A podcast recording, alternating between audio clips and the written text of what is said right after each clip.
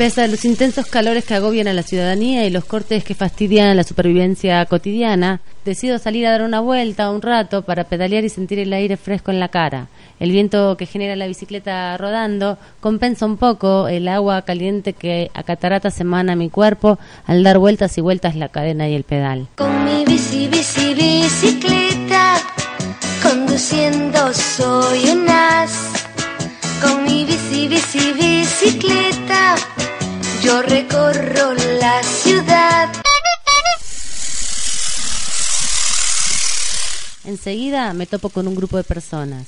Llevan carteles que reclaman justicia por Marcelina Meneses y su hijo Josué. En la foto hay una mujer con cabellos largos, enrulados, oscuros, con un bebé en la espalda. Me acerco y pregunto qué pasó con ella y me responden que fue asesinada en 2001 por el racismo y la discriminación. El 10 de enero del 2001, mi cuñada Marcelina Meneses iba al Hospital Fiorito de Avellaneda. Llevaba al pediatra a mi sobrino Joshua Torres de 10 meses. El único testigo de la causa dice que en el vagón ella rozó sin querer a un pasajero con su bolso y este le gritó, ¡Boliviana de mierda!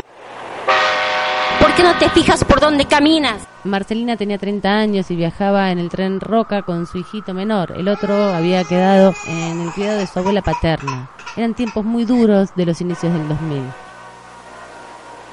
Hacía cinco años que había llegado a Buenos Aires en busca de trabajo, desde la Bolivia anterior a Evo Morales.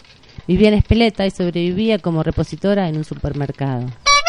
Mi nombre es Zulema Montero, soy presidenta de la Asociación Civil Llana Pacuna. Es una institución integrada por migrantes bolivianas, la defensa de los derechos humanos de los migrantes.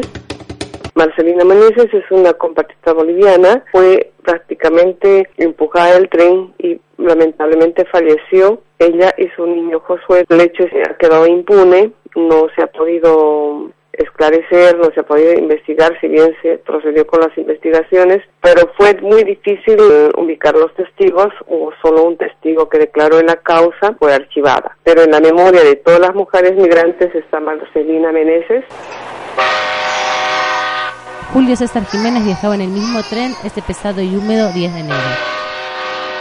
Como todos los días, un laburante más que va desde el conurbano y transpira trabajo en un vagón abarrotado. Parece ser que fue el único pasajero que vio lo que sucedió y se animó a denunciar el hecho. El 10 de febrero, un mes más tarde del asesinato de Marcelina y su bebé, reconoció su foto en un afiche y llamó a la familia que buscaba pistas para saber qué había pasado. Desde entonces pedimos justicia y luchamos cada día por una sociedad inclusiva. ¿No has probado nunca conocer a un extranjero? Fíjate en los niños, ellos saben de qué va este juego. Y es que la raza humana es un crisol y el que no pueda ver belleza en esto no merece ver el sol. Pasaron 13 años del asesinato de Marcelina y de su hijo Josué. La justicia no investigó y cerró la causa desoyendo a familiares y al testigo dejando impunes así a los autores materiales. Tampoco investigó la responsabilidad empresarial por el estado de los trenes, ni tampoco porque los cuerpos fueron encontrados tres horas más tarde, a la vera de las vías. Desde Bolivia se hicieron oír las voces de las organizaciones. Hasta una comisión de diputados y diputadas viajó a la ciudad a pedir que se investigue y repudiar la xenofobia y el racismo. La lucha contra el racismo, la xenofobia y la discriminación es una lucha de todos los días, de todas las personas, pero para las personas que étnicamente nos vemos negros es una lucha diaria. En 2012 a través de las distintas organizaciones que nuclean a los migrantes, se consiguió que la legislatura porteña instituya el 10 de enero como Día de las Mujeres Migrantes. Es en el marco de la Ley 4409. Mientras tanto, en el Congreso de la Nación, algunos diputados y diputadas de distintos sectores políticos buscan instituirlo a nivel nacional. Es en memoria de Marcelina y de las muchas otras mujeres que migran y se arraigan en este suelo. discriminación, oh, discriminación, oh, discriminación, oh, discriminación.